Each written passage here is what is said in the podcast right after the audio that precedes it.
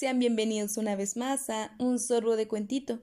El día de hoy les narraré Abraza tu miedo por Miguel Mendoza Luna. El gorila y la lagartija reunieron a los animales para comunicarles una noticia importante.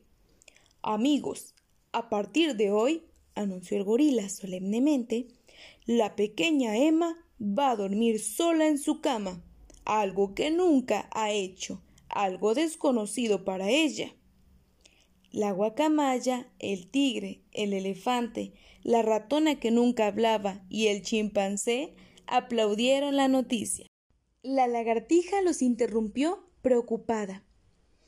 Es maravilloso que Emma ya sea una niña grande, pero aún tiene miedo de dormir sola.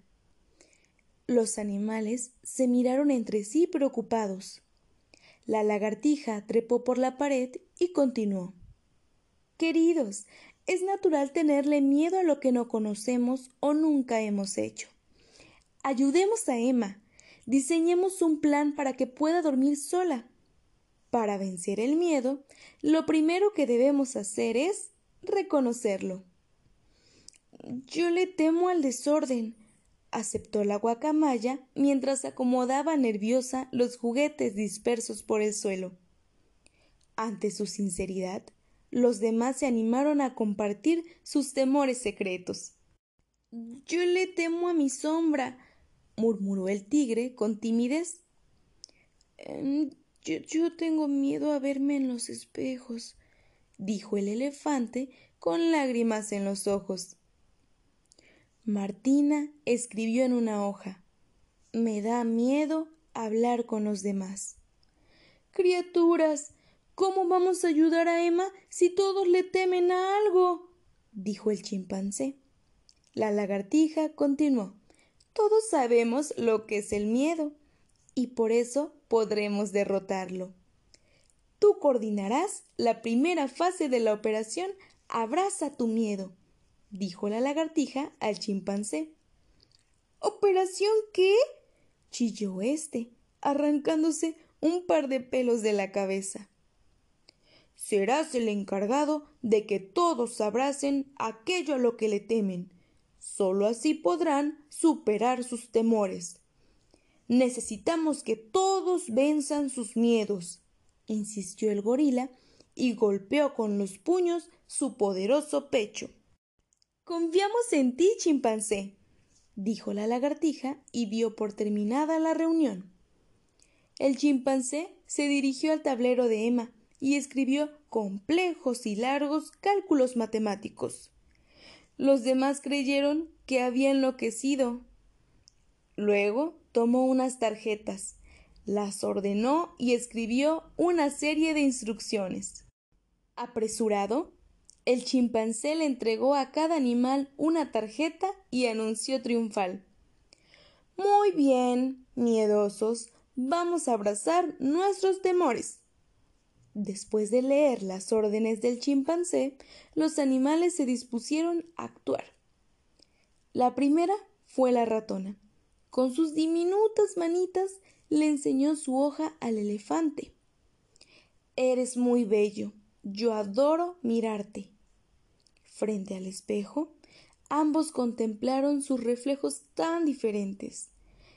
El elefante abrazó a su amiga, olvidando su miedo. A continuación, la guacamaya cerró las cortinas, se dirigió a la pared y con una linterna proyectó sombras que simulaban los árboles de la selva.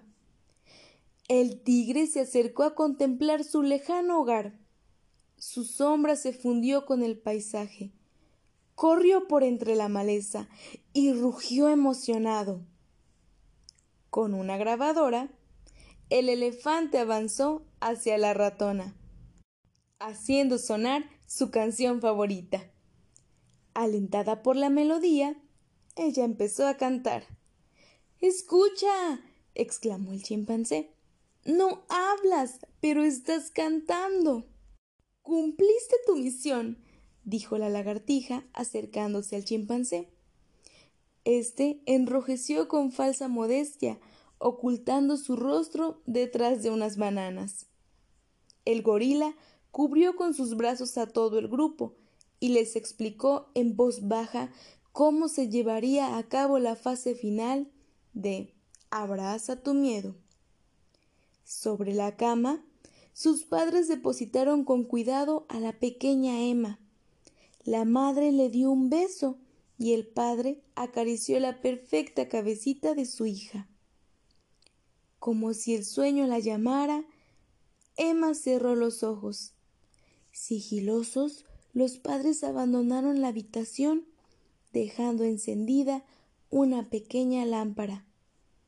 Emma percibió que estaba sola, sintió miedo y muchas ganas de llorar. Rápidamente, el gorila el chimpancé y el tigre subieron a la cama de Emma haciéndole saber que la protegerían. La ratona cantó una dulce melodía y la niña sonrió cerrando poco a poco sus enormes ojos. El chimpancé se acercó a la pequeña Emma y se acurrucó junto a ella. Así ambos abrazaron su miedo, porque al monito tampoco le gustaba quedarse solo. Y color incolorado, este cuento se ha acabado. Fin. Espero les haya gustado este cuento y los invito a revisar los demás que tenemos en el podcast. Hasta luego.